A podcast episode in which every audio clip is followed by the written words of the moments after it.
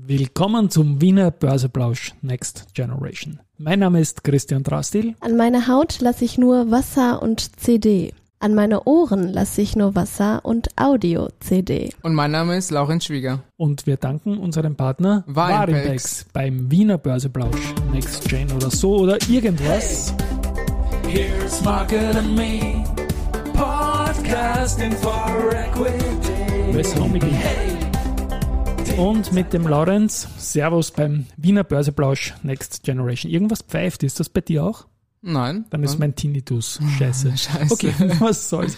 Na gut, es pfeift nämlich wirklich. Aber ich habe heute schon sieben Stunden aufgenommen gefühlt. Insofern darfst du auch mal pfeifen. Aber heute haben wir ja uns ein Thema zurechtgerückt. Fast 33 ja, Jahre. fast 33 Jahre. Genau. Und das ist der ATX, unser Austrian Trade Index, unser Genau, Liebhaber, der bei 3000 Punkten noch mal rumschlummert, aber das ist halt so.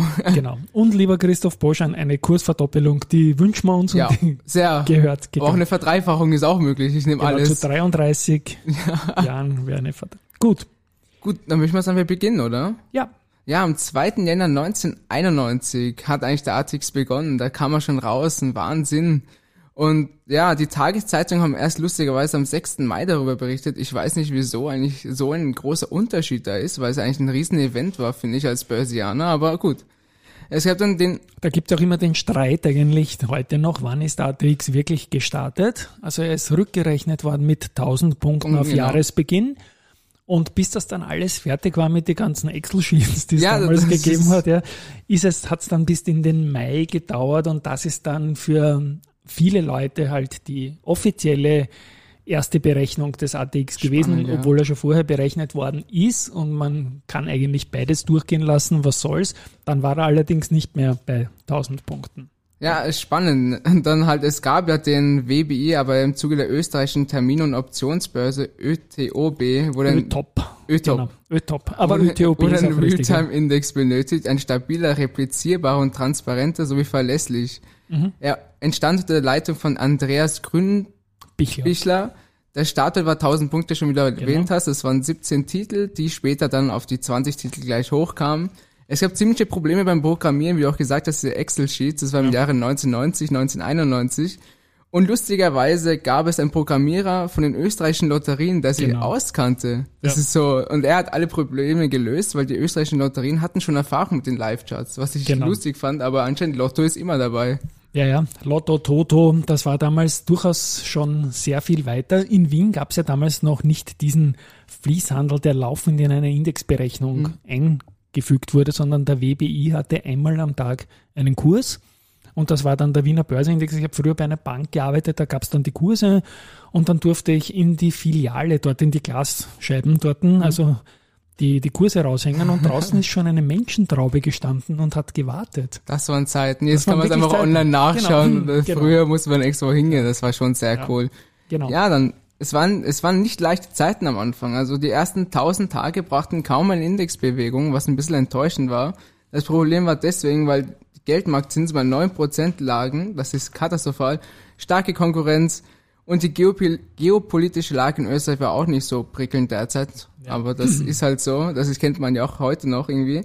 Also was waren die verschärften Zeiten des Jugoslawienkriegs auch ein relatives großes Problem, was uns Na klar, auch du betroffen bringst hat. einen Ja. neuen Index und hast vor der Haustüre. Jugoslawien Ja, war, Ukraine ist auch in Wahrheit vor der Haustüre, ist aber ein gesamteuropäisches Problem. Jugoslawien hat man damals wirklich Nachbarland und dieser Krieg, der war damals wirklich schwer einzuschätzen, ob der nicht überschwappt nach Mhm. Österreich kurz rüber. Jetzt nicht, dass man Österreich angreift oder so, aber internationale Investoren sagen halt, warum soll ich in ein Land investieren, wo es nebenan kracht? Muss ich nicht, mache ich nicht. Und insofern hat der DX gleich einmal eine aufs Dach gekriegt am Ja, Anfang. leider, aber genau. das, das ist halt, es wurde, es wurde einfach alles rausgenommen an Kapital, man einfach sich unsicher war, wie es halt ist. Das kennt man ja auch vom Ukraine-Krieg. Viele haben ja auch verkauft, was den Kurs auch dort eingebracht oder ein bisschen runtergebracht. Ich glaube 40 Prozent war, das war nicht so schön. Aber das Jahr 1992 war, war auch nicht viel besser, weil der Kurs schoss auf 747,70 Punkte runter, das sind mehr als 15 Prozent, also Vom Schlusswert. Vom Schlusswert. Vom, vom Vorjahr Ja. schon, ja genau. Also weit unter den 1000 Punkten drunter. Lass mich aber kurz noch was zu 1991 sagen und zu der Zeit generell. Auch wenn es an der Börse nicht gut war, gab es eins. Äh, es sind immer sehr, sehr viele Unternehmen an die Wiener Börse Mhm. neu gegangen. Das waren damals echte IPOs. Da ist zum Beispiel 91 dabei gewesen.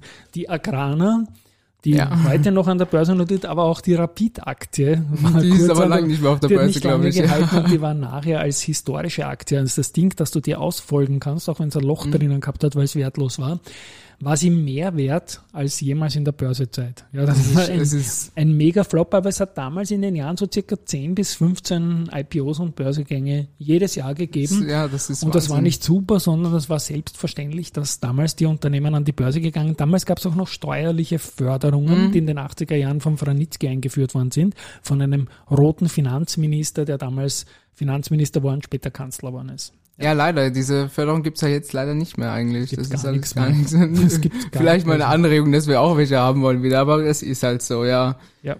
Ja, und das Jahr 1993 hat dann im Schlussquartal das Comeback eigentlich gebracht. Das war relativ gut zu sehen.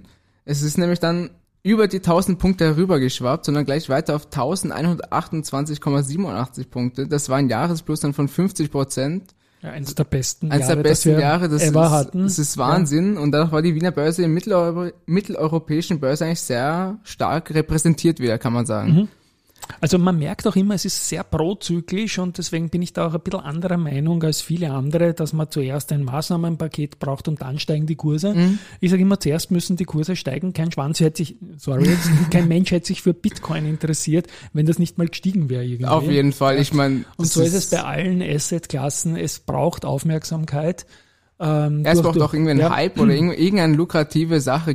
Oder Bitcoin halt ist ja in die Verschlüsselung im Endeffekt von Währungen. Das ist auch einfach ein, Mhm. irgendwas Interessantes. Aktien ist einfach eine Vermehrung des Geldes. Ich investiere in ein Unternehmen und habe was davon. Ich habe einen Anteil. Ja. Alles hat irgendeinen einen Wert, was ich bekomme. Und das ist Wahnsinn halt. Und das Genau. muss man halt auch irgendwie machen, sonst interessiert ja wirklich keinen. Und eine positive Wertentwicklung ist halt ein Trigger. Wir haben 1985, also lange vor dem ATX, aber es war irgendwie die Ermöglichung für vieles, diesen Jim Rogers gehabt. Das war ein Amerikaner, der sich halt die Weltbörsen anschaut und sagt, hey, Wien ist ja absurd billig.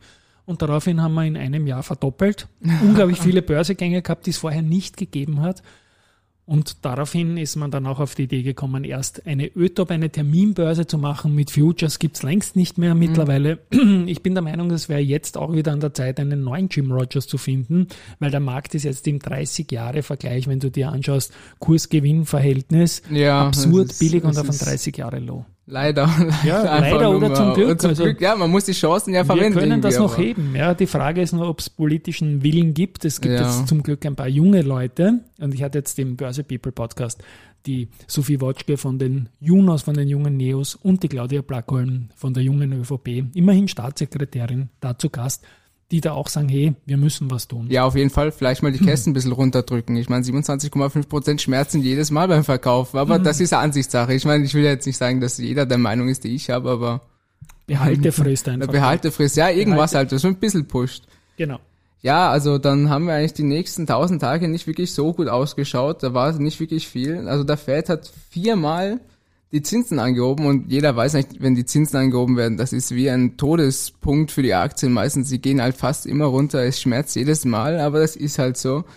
Und ja, da, das ist dann ein ziemlich abrupt an Liquidität. Also die Liquidität der Aktien sind ziemlich, oder die ganzen Wertpapiere sind gefallen. Wenige Leute haben jetzt investiert oder sind einfach rausgegangen und das war einfach so. Und ja, das war nicht wirklich spannend. Aber die dritte Tausenderperiode war dann ein bisschen In welchem Jahr bist du jetzt schon? Ich möchte nämlich die IPOs irgendwo ah, nennen. die Die liegen mir so am Herzen. 1993 bis 1996. Also Genau, da sind nämlich tolle Unternehmen an die Wiener Börse gekommen in dieser Phase. Die VATech zum Beispiel, die Föstalpine, die Böhler, Udeholm, dann die Austria der Park, die erste Group hat einen großen. Das sind so geniale Namen, die in diesem Umfeld damals trotzdem an die Börse gegangen sind. Föst weiß ich noch existiert. Die anderen, ich glaube, Ja, erste Group hat Erste damals, Group stimmt, ja. Die hat 1997 einen großen Schritt gemacht, war schon seit 1987 mit Partizipationsscheinen Föstalpine, Böhler, Udeholm habe ich genannt, ist von der Föstalpine übernommen worden Mhm. stimmt, später. ja. Äh, Stahl und Edelstahl, die haben irgendwie gut zusammengepasst. Die VA-Tech gibt's nicht mehr. Die ist jetzt in Teilen bei Siemens, in Teilen bei der Andritz zum Beispiel.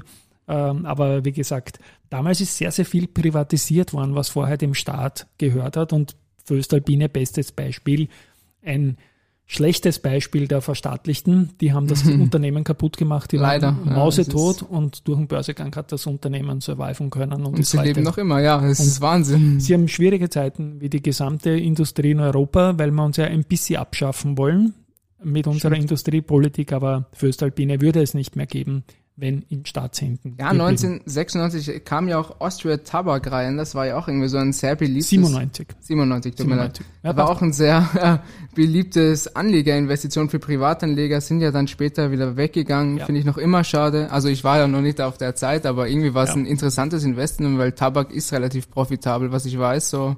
Ja. Aber leider sind sie nicht mehr da. Die waren 100 Meter von da. Wir sitzen jetzt bei der Friedensbrücke hier. Für die, die es Mhm. nicht wissen, du weißt das ja, weil du herkommen bist. Da gibt's die Porzellangasse. Vis-à-vis von dem Wirten, wo wir immer sind, war das Headquarter Mhm. von der Telekom Austria. Und die damaligen Vorstände, die haben sich nur mit Jig fotografieren lassen, weil das einfach war noch eine andere Zeit irgendwie. Ja, das war ich war immer Passivraucher, es war mir auch wurscht irgendwie. Und die sind eigentlich nicht weggegangen aktiv von der Wiener Börse. Also sie haben ein, eines der typischen Schicksale erlitten oder ist so gekommen, die wurden übernommen einfach. Ja, Als spannendes Unternehmen wurden sie nach und nach zuerst von Gallagher übernommen und jetzt von Japan Tobacco. Und sind noch immer ein tolles Unternehmen, aber auch noch an der Börse notiert, aber nicht mehr in Österreich und nicht mehr unter Austria Tabak. Das war die erste wirkliche Volksaktie, die ist über vier Jahre nur nach oben gegangen, wie nur die Buwok später. Das ist, Und die Leute haben damals Tabakaktien gekauft. Das muss man sich in der heutigen Zeit auch mal vorstellen, in der öffentlichen Diskussion. Ja, Tabak- wenn man das öffentlich verbreitet, so ja, ich habe Tabakaktien, ich glaube, Genau. du wirst ein bisschen gecancelt schon in unserer Genau, Zeit. da aber, hast du den Risikohinweis Ja. überhaupt noch, ja. Ja. Dass die, die wird fast nur der Winnetou kaufen dürfen. Ja, aber es war noch eine coole Idee eigentlich. So, die Austrian Tabak hat schon irgendwann, wenn man es ja auch weltweit dann hört, hat das schon irgendein Image schon wieder. Das wäre cool gewesen, wäre sie, wären sie dort geblieben, aber leider das Schicksal hat sich gedreht. Ja. Ja, aber dafür haben wir 1998 einen relativen Stieg, zumindest im ersten Halbjahr noch. Da waren wir auf 1620 Punkten. Mhm. Aber leider kam dann die Krise in Asien und Russland und wir haben einen starken Rückfall wieder der Punkte gehabt. Also es war dann wieder ein bisschen schmerzhaft, aber ja. es ist eh klassisch. Und da muss ich noch was anderes einreihen. Die zweite Hälfte der 90er Jahre ist etwas passiert, was ein Riesenthema für Österreich war, weil wir hatten bis 1985, bis dieser Jim Rogers gekommen ist, eigentlich keine Börsegänge, dann hatten wir welche. Und 1997 ist in Deutschland der neue Markt losgegangen. Das war quasi eine Nasdaq für Deutschland und war unglaublich spekulativ, aber unglaublich erfolgreich in den frühen Jahren. Und dann ist in Brüssel eine E-Stack gekommen, also eine europäische Nasdaq, so eine paneuropäische Börse. Und da hatten wir dann in den Jahren 1997, 98, 99 und auch 2000 noch mehr österreichische Unternehmen, die an diese Börsen gegangen sind, als in Wien selbst. Ja, Das heißt, wir haben den ganzen New Economy Boom Ja. an der Wiener Börse eigentlich nicht gehabt. Erst 99 mit der Mhm. Libra und der Cybertron, die sind alle nicht gut ausgegangen, die Geschichten. So wie das meiste am neuen Markt auch nicht, ja, sind die wieder nach Wien gekommen. Die Dotcom-Blase war ja auch nicht das Schönste für viele. Ich meine, das war ja ein massiver Crash. Vor allem in Amerika war das eine Katastrophe. Und lustigerweise, lustigerweise eher nicht. Aber Österreich hat es nicht so stark betroffen, weil wir hatten kaum Tech-Aktien, Genau. die so irgendwie was anwertet. Außer A&S würde ich jetzt, fällt mir Genau. jetzt keiner an. Die muss ich loben. ist, die sind super. AT&S 1999 an die Börse in Frankfurt gegangen, weil ein ehemaliger österreichischer Finanzminister Hannes Androsch damals Frankfurt präferiert hat vor der Wiener Börse, was ja auch mehr als nur ein Signal ist. Mhm. Und der war damals dort unter den Eigentümern dabei. Und AT&S muss man deswegen positiv nennen, weil es zu den weltweit besten 3% der 1999 IPOs worldwide eben gehört. Also ja. weltweit und worldwide hoffentlich das Gleiche. Aber die haben erstens überlebt und denen geht es zweitens gut. Mhm. Auch eine Palfinger gehört dazu. Und Palfinger war eins dener, jener Unternehmen, die lange überlegt haben, ob sie nach Deutschland an die Börse gehen sollen oder nach Wien, haben sich damals für die Wiener Börse entschieden. Eine gute Entscheidung. Und gut war's. genau. Ja, 1990, 1999 war ja auch das Ende des Schillings an der Wiener Börse. Genau. Aber jetzt haben wir den Euro. Ich glaube, das ist auch gemütlicher irgendwie. Jetzt ist es leichter. Ich habe jahrelang gebraucht, mein Bauchgefühl. Ich habe immer so Trading-Korridore gehabt bei den Aktien, die es auch die meisten nicht mehr gibt. Meine Lieblingsaktie früher war immer CA Vorzug. Da habe ich genau gewusst, die kannst da kaufen, die kannst da Ja. verkaufen. Das sagt mir mein Bauch und das hat auch gut geklappt. Ähm, Wäre vielleicht eine Idee, eine Bauchsteuer zu bringen für die Österreicher, die so gern Steuern bringen, so wie Übergewinnsteuer und so weiter. Aber wie auch immer, ähm, der Umstieg hat super geklappt, hat die Wiener Börse dann noch näher mit Deutschland zusammengebracht. Das Xetra, das System haben wir schon erwähnt, das gab Das schon ist super. genau das funktioniert. Und 9-11 war danach ein Thema. Davor gab es noch die Millennium-Geschichte, Hm, wo wir genau, uns auch ja. alle irgendwie angekackt haben, ob irgendwas passieren könnte. Ist aber nichts passiert. Die Uhren haben weiter funktioniert und der Handel auch. Ja, aber die New Economy Bubble, die ist dann geplatzt. Ja. Und dann war Österreich wieder sehr modern, weil wir haben diese klassischen Industrien, wir haben auf Östalpine genannt, der Wienerberger, eine andere ist dann an die Börse gekommen. Also es war dann die große Zeit der Wiener Börse in der Nullerjahre. Genau, ja, In also, den Nullerjahren. so wie ich mir auch aufgeschrieben habe, die Tage 3000 bis 4000 sind lang schon relativ unspektakulär. unspektakulär. Einerseits hatten wir den New Economy Boom und das Ende auch davon, die Millennium 9-11 und der ATX verlor im Strich in diesen 1000 Tagen nur 65 Punkte, also es ist fast nichts, wenn man das jetzt so in Relation sieht. Genau. Bevor es dann wirklich losgegangen ist. Ja, da Ja. die 2008er Zeit war sehr schön, wo ich selber noch nicht so was machen konnte. 2008 war schon eher deppert. Entschuldigung, dass ich dich unterbrechen muss. Nein, die guten Jahre waren 2002 bis 2007. Da ist zuerst die Körperschaftssteuer gesenkt worden Mhm. und danach hat der ATX von 1000 auf 5000 Punkte Ah, verfünffacht in einem Schwung nach oben. Es war damals im Jahr 2007, am 9.7.2007 sahen wir diese 5000 Punkte, war der Markt definitiv zu teuer. Wir hatten Osteuropa-Fantasie pur, waren der Markt schlechthin in den Null Nullerjahren die beste Börse auf der Welt. Sind Unternehmen wie Raiffeisenbank International, wie die Post, die Strabag an die Börse gegangen und dann kam Lehman. Ja, Lehman, Lehman hat uns irgendwie alles kaputt gemacht. Aber Genau. gut, das ist halt immer so bei solchen Sachen. Ich meine, irgendwie kann nicht alles immer hochgehen, aber es Ja. war auch irgendwie schon zu sehen. Also zu sehen vielleicht nicht, aber es war verfünffacht in ein paar Jahren. Habe ich noch nicht erlebt in meiner Zeit, wo ich Aktien gehandelt habe, aber Ja. werde ich glaube ich auch nicht. Aber, Aber bei Bitcoin hast du es gesehen und bei, bei Bitcoin habe ich es gesehen, ja, das, aber Ja. das ist so ein anderer Vergleich. Ich finde halt, bei Aktien hat das irgendeinen wirklichen Wert. Bei Krypto hast du ja keinen wirklichen Gegenwert. In Krypto besitzt du eine Blockchain oder ein, ein Code irgendwo halt, man ist halt nicht wirklich, was kann ich nicht anfassen oder anschauen. Ist halt, ist halt, ja, was ganz anderes. Aber das war eigentlich, kann man vergleichen, die 2008 oder dieser Boom halt an Krypto war ja auch 2020, 21 und dann ging es halt wirklich bergab und das war eigentlich auch eine Blase, aber das ist halt, Also man muss da auch noch differenzieren irgendwie bei, bei den Coins und bei NFTs weiß man ja noch nicht, da ist die Geschichte noch relativ genau, jung. ja. Wir haben vor allem an den US-Börsen gesehen, da ist jedes beide Tipp gescheit gewesen, Mhm. weil die immer wieder neue Hochs gesehen haben. Letztendlich auch der deutsche DAX. Ganz anders in Japan. Dort sind wir deutlich unter den Werten aus den 90er Jahren des alten Jahrtausends, haben sich nie wieder erholt, haben auch diese Bedeutung als Industrienation, wie sie damals so führend waren, nie wieder bekommen. Äh, Und in Österreich eiern wir jetzt auch schon sehr, sehr lange herum. Es ist schon mehr als 15 Jahre her, dass wir die Höchststände gehabt haben im Index ohne Dividenden und liegen jetzt bei unter zwei Drittel vom Wert von damals, genau bei drei Fünftel. Also 3000 Punkte haben wir jetzt und 5000 waren es einmal. Und die Unternehmen sind meiner Meinung nach nicht schuld. Es gab einfach äh, politische Missgunst in Auf Österreich jeden Fall, ja. an, angefangen letztendlich äh, von der Regierung Feimann und davon haben wir uns nie wieder erholt und man muss auch alle anderen, die danach waren, man kann nicht Feimann die ganze Schuld geben, in die Pflicht nehmen, da wäre schon mehr gegangen, es ist in Wahrheit gar nichts passiert. Ja, es, es ändert sich irgendwie nichts und hoffentlich es ändert sich jetzt ein bisschen was. Man hört ja ein paar mehr Stimmen, aber ob es jetzt wirklich sein wird oder nicht, können wir nicht beurteilen. Aber lustigerweise, wenn man sich die 2008er oder die Bankenkrise anschaut vom S&P 500 und im Vergleich zum ATX, beim ATX ist es ein massiver Kurseinbruch und wenn man jetzt sich als All-Time-Kurs sich anschaut und wenn man das S&P 500 sieht, der hat das so leicht dann später wieder so hochgebracht und dann sieht man die Krise kaum. Also man sieht schon den Abfall, aber es ging halt danach hoch und das ist bei uns halt nicht. Wir bleiben bei den 3000 Punkten.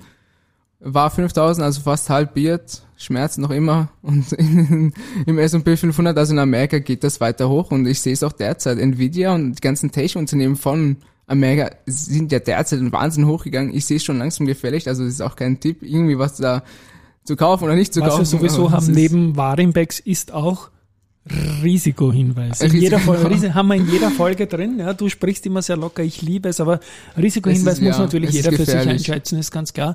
Aber was du hier sagst mit Nvidia und solche Sachen und, und S&P, in Amerika ist halt sehr begünstigt, weil so viel Geld in den Kapitalmarkt fließt, Mhm. dass Intellectual Property, also Dinge, die du nicht greifen kannst, ja, Hirn irgendwie, Forschung und Entwicklung im digitalen Bereich, dass das durch die Börse finanziert wird. Mhm. Das wird in Europa nicht äh, finanziert. Du kriegst auch keine Kredite dazu, zu einer Bank zu gehen und Stimmt, sagen, ich ja. habe jetzt in fünf Jahren den geilsten Chip auf der ganzen Welt. Dazu brauchst du den Kapitalmarkt. Und es ist ein Genau. Riesenfehler, dass die Banken den Kapitalmarkt finanzieren. Das ist nicht deren Rolle. Sag nicht ich, sagt Andreas Dreikl. und auf den höre ich irgendwie. Ja. Ja, genau. ja, aber ich denke mir immer positiv, Nvidia ging hoch und dadurch ging auch eigentlich AT&S hoch. Das hat mir Ja. sehr Freude gemacht als Besitzer davon. Also so gesehen sehe ich immer auch irgendwie positiv. Wenn Amerika was Gutes macht, dann wird es auch meistens im österreichischen Markt ein Teil zumindest bisschen ab, bisschen, bisschen hochbringen. Auch, auch wenn es runtergeht, halt das gleiche. Dann geht es auch ziemlich runter, aber das ist halt, ja, Ja, also AT&S, Risikohinweis, ist sicherlich gut aufgestellt in dieser Sache ja, und ist einer der wichtigsten Zulieferer in einen Zukunftsmarkt natürlich. ja, aber jetzt Ja. wollte ich eigentlich, Uh, jetzt meine ganzen Notizen, ich wollte eigentlich ins Jahr 2006 zurückkommen, weil da haben wir Wow. die 4000 Punkte. okay, dann passt unbedingt. Der hatte 4000, Da dann haben die wir die 5000. 4000 Punkte geknackt und das war ein Wahnsinn, das war ein Rekordwert für diese Zeit, ja. Ja. Und in den, Jahr, in den Jahrzehnten des ATX gab, also Und ein Jahr später 5000. ein Jahr später Ja. 5000 und dann ging eigentlich der große Boom runter, dann, ka- dann ist die Blase geplatzt, Lehman Brothers ging Konkurs oder hat Insolvenz angemeldet, besser gesagt. Mhm. Und dann auch andere Banken und dann ging eigentlich alles bergab und jetzt, Das ist auch so ein typischer Punkt der, der Wiener Börse. Wenn es dann natürlich nach unten geht, ist, weil der Markt relativ klein ist, geht es halt schneller nach unten. Wir haben das Stimmt. gesehen im Jahr 2008 Mhm. mit Lehman. Wir haben das auch gesehen, ein kleiner Sprung im Jahr 2020 mit Covid. Dann ist aber auch die Chance da, dass man eben diese Verfünffachung schafft, wie es irgendwann einmal genau, ja. Das, das, also ist und Covid, damals eben mit einer guten Ich, steuerlichen. ich fand ja, Covid war für mich eine schöne Zeit. Also jetzt nicht schön in dem Sinne, aber als Investor habe ich dann rein investieren können, wo halt es wieder ein bisschen tiefer war. Aber das ist halt immer das Problem. Ich war auch Deutschland sehr stark investiert, hatte dann, ich glaube, einen Kurs einfach von 40 Prozent gehabt, was weh tut. Aber ich habe gut, was soll ich mehr verlieren, als mehr zu investieren? Was ist die beste Zeit? Das ist meine erste Krise eigentlich, wo ich mit dabei bin. Hat sich jetzt auch gelohnt, aber ist natürlich immer eine ziemlich stressige Sache. Also ich finde das immer ein Wahnsinn. Du investierst so und dann geht's weiter runter und dann weiter runter und dann sagst du gut einmal noch, dann geht's wieder runter, aber dann steigst ein Jahr später und denkst, ach, was war das für eine Zeit, hätte ich viel mehr investieren sollen. Jeder sagt immer, bei Krisen soll man ausnutzen, aber es ist sehr schwer zu entscheiden, ob man sich wirklich dann traut. Ich finde das immer so eine, so eine Schwellpunkt, Du aber bist ja schon ein alter Hase in deinen jungen Jahren natürlich. Ich kenne auch viele junge Leute, die einfach schlau im Covid-Szenario gesehen haben, hoppla, das wird ja urbillig, jetzt kaufe ich. genau, ja, das ist Erstmals. Und ich ja. gönn's wirklich jeden. Wir haben als alteingesessenere äh, Börsianerinnen und Börsianer das Problem gehabt, dass wir auf Riesenverlusten gesessen sind. Genau, ja. Und da gab's dann das Wort Pain Trade. Ich weiß nicht, ob du schon mal gehört das ist, Pain Trade nach dem Muster Schmerz Trade einfach zu sagen, eigentlich eh wurscht. Wenn wir alle morgen tot sind mit der Scheißpandemie, kann man Mhm. Ja, Aktien ja. kaufen. Ja. so das ist dann der Pain gedacht, Trade. ja. Genau, eigentlich eh egal. Mhm. Ja. Und so Pain Trades sind eigentlich meistens gescheit, zeigt auch irgendwie diese Behavioral Finance, dieses in, in, Investieren irgendwie dann mit, mit, mit Hirn und Hintergrund. Aber es muss man sich halt einmal trauen, wenn in der ja, Sekunde es ist, mal es ist, es alles- ist Wahnsinn. Es ist, alles weg ist. Aber es zeigt auch wieder, wie Übertreibungen letztendlich die Renditen bringen. Und ich sage es für meine Person immer, ich habe in den großen Crashs wenig richtig gemacht, ja, viel zu wenig nachgekauft. Rückwirkend ist man Mhm. Ja, sehr schlau natürlich, ja, aber zum Glück auch keine Fehler gemacht, weil wenn du unten Fehler machst, holst du das nie wieder. Ja, auf. nie sieht wieder. man eigentlich, beim, hättest du beim ATX bei 5000 Punkten gekauft, naja, bist jetzt auch nicht mehr viel weiter. Das ist ein Es- Fehler oben, da kann man Ja, noch immer oben, sagen, ja. aber wer zum Beispiel bei den Rückfall auf 1400 Punkte im Jahr 2008 oder 1600 Punkte im Jahr 2020 Mhm. gesagt hat, ich kann nicht mehr weg, der wird das nicht mehr aufholen. Ja, Ja. Also es, es muss man im Markt drinnen bleiben, auch wenn es noch so schwer fällt.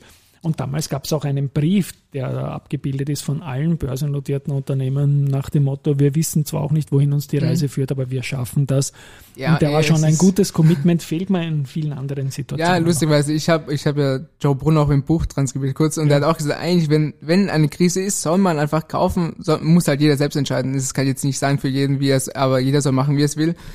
Und es ist extrem riskant. Es ist natürlich nervenaufreibend. Du schaust fast jeden Tag auf den Kurs und siehst, das fällt wieder. Aber langzeit, langzeitlich gesehen habe ich eigentlich nie gesagt, bei jeder Krise, die fast war, ist eigentlich der Kurs wieder hochgegangen. Klar, kann es länger dauern, eins bis fünf Jahre oder auch noch länger. Aber andererseits denke ich mir, wenn ich mein Geld am Bankkonto habe und es dort liegen lasse, dann kommt die Inflation, kommt Vater Staat mit irgendwelchen anderen Sachen wieder, ja, bringt mir auch nichts mehr. Ja, ich, sag, ich riskiere es gerne, aber das ist halt jeden anderen. Die Jugend riskiert sehr gerne, ist mir aufgefallen. Also wir sind sehr spekulativ, würde ich mal sagen, im Gegensatz zu anderen Menschen, die halt mehr Erfahrung haben. Viele sagen, ich brauche keine Erfahrung, ich gehe einfach mal rein und wenn es nichts ist, dann ist halt nichts für mich und wenn es ist, dann ist sowas. Aber ziemlich weit abgekommen eigentlich vom, vom Thema AT&X.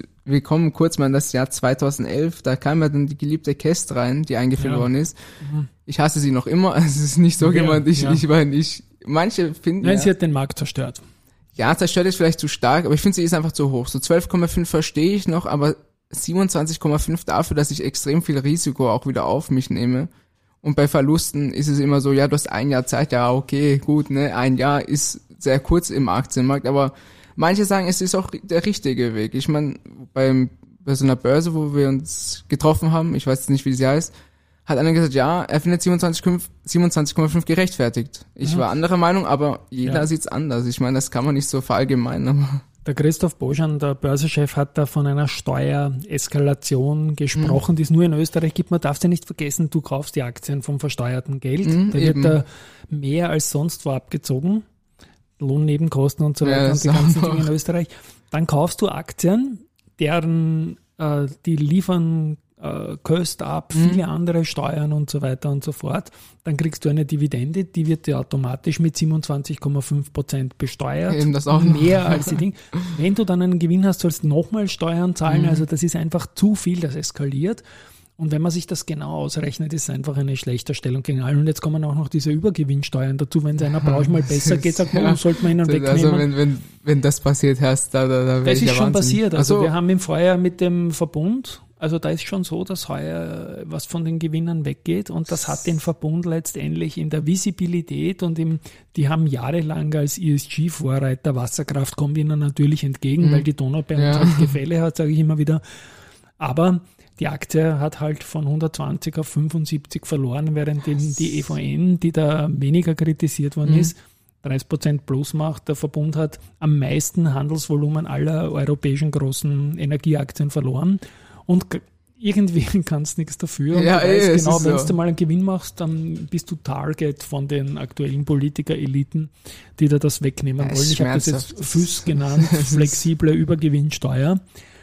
Ja, fürchterlich. Ja, also, also da kann ich nur hoffen, hoffentlich in den nächsten fünf Jahren muss das geändert werden, weil man verliert ja damit auch viele Aktionäre. Also ich meine, das Vor versteht man auch. international, International genauso. Ich meine, wer hat darauf Lust, so viel Steuern noch mehr davon zu zahlen?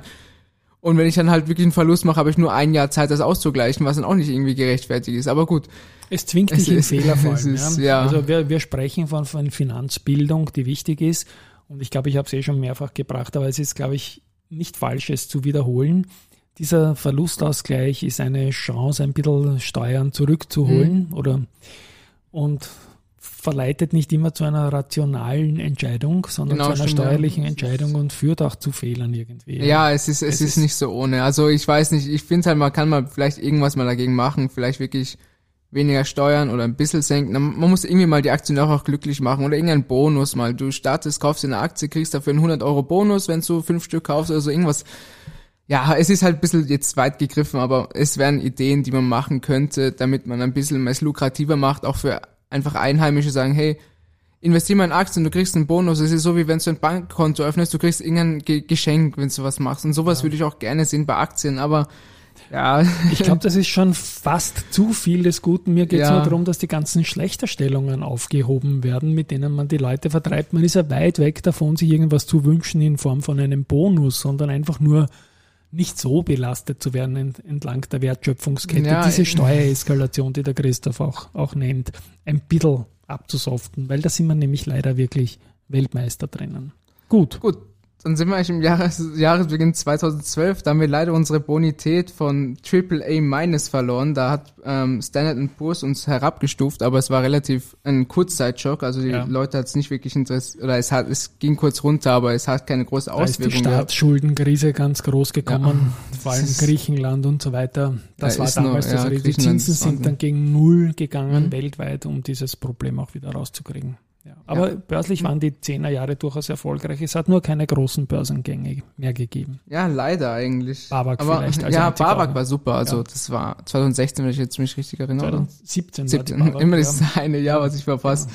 Genau, ja, sonst haben die europäischen Märkte haben auch einen relativ niedrigen Zinssatz gehabt. Es gab 800 Banken, haben sich einen Zinssatz von 1% genommen, und zwar von 530 Milliarden Euro über drei Jahre hinweg. Das ist, also, Okay, ja. also eigentlich ein relativ guter Zinssatz. Das kann man sich eigentlich jetzt nicht mehr wirklich ähm, vorstellen.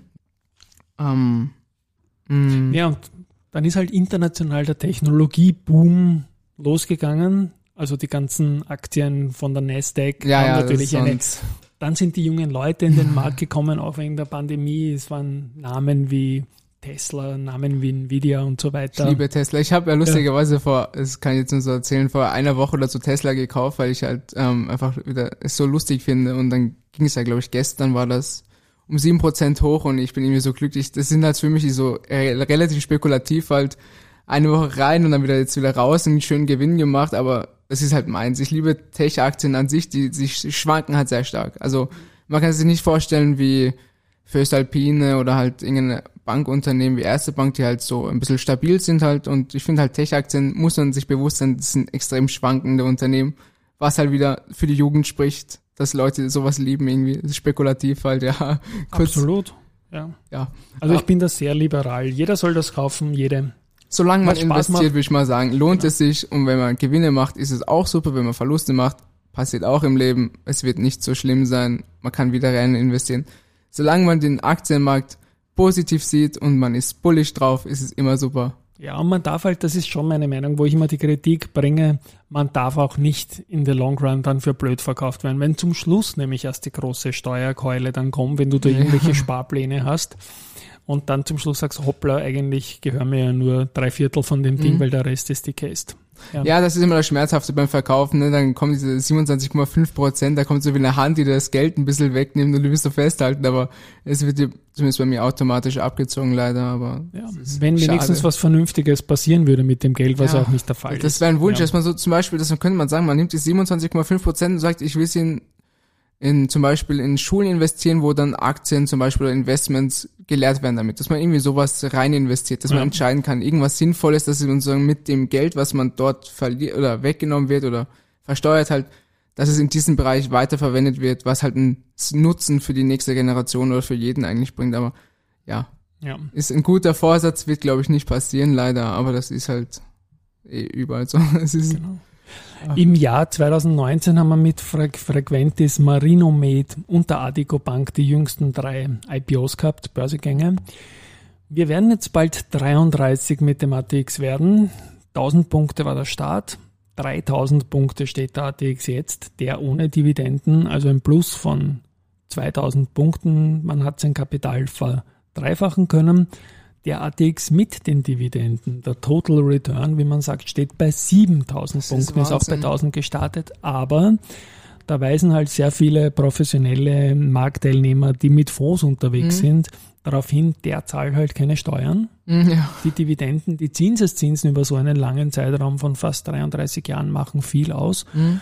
Und wenn man die Dividenden ähm, wieder veranlagt und vorher die Zinsen, ah, die, die Cash, sorry, Mhm, die Cash, abzieht, die man nicht vermeiden kann und Spesen zahlt den Index auch keine, muss man auch, auch so sehen und Managementgebühren hat auch keine, dann kommt man so auf circa 5500, was eine schöne Sache ist, wenn man sagt, in 33 Jahren vor fünfeinhalb, vor sechsfach Ja, das auf ist einem lukrativ. Markt, der weltweit sicher nicht spitze ist, aber trotzdem einen Return gebracht hat mit viel, viel, viel Luft nach oben. Wir stehen aktuell, wie gesagt, auf einem 30-Jahres-Tief bei der Bewertung gegen Nein. sich selbst.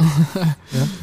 Und es braucht irgendeinen Trigger, der das Ganze wieder spannender macht. Das ist momentan bei Weitem nicht zu sehen. Die Behaltefrist in der alten Variante ein Jahr und dann gar Mhm. nichts wäre schon so ein Signal. Sogar zwei Jahre irgendwas halt, Ja. damit es irgendeinen positiven Effekt für jemanden hat. Ich finde es halt wirklich derzeit ein bisschen mager, was so passiert. Irgendwie. Ja, und das ist, schau, mir geht es um was ganz was anderes. Jetzt nicht um uns glücklich zu machen, sondern the bigger picture ist ja ganz einfach, dass sich das Umlagesystem nicht Mhm. mehr ausgehen kann. Wir werden Ja. zum Glück alle älter.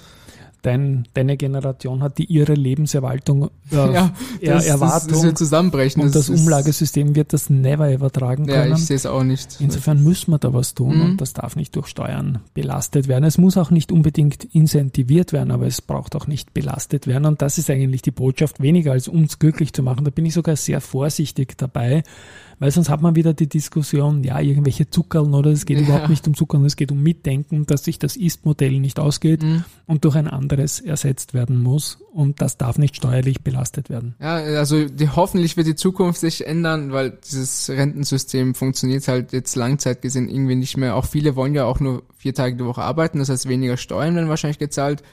Mehr Leute werden alt, irgendwie wird's kritisch zu sehen, wir haben auch mehr Kosten überall. Es ist hoffentlich wird was gemacht, dass man einfach sein Geld richtig veranlagen kann oder zumindest nicht so aggressiv gegen jemanden fast richtet, würde ich sagen, wo es wenn man sagt, cool, jetzt investiere ich in Aktien, aber gut, wenn ich 1000 Euro investiere, macht 10% Gewinn, dann kommen ja nochmal 27,5% weg, dann ist es gar nicht mehr so viel. Spesen hast du auch. Spesen, dann halt noch nicht Gebühren abziehen. und Ja. dann noch irgendwelche anderen Kosten, wenn ich was kaufe und verkaufe. Also Ja. es wird immer weniger, irgendwie dann verliert man, glaube ich, also wenn man 1000 Euro investiert, ich zahle, glaube ich, 20 Euro pro Trade und bei 1000 Euro 20 mal 2, also 40 Euro gehen weg und davor kommen noch die Käst, ja dann ist vielleicht bei einfach- 30 Euro ja. oder 40 Euro und das ist halt nicht mehr lukrativ für irgendwen. Für Jugendliche ist es nicht so viel oder nicht so leicht möglich, ein großes Kapital aufzubauen.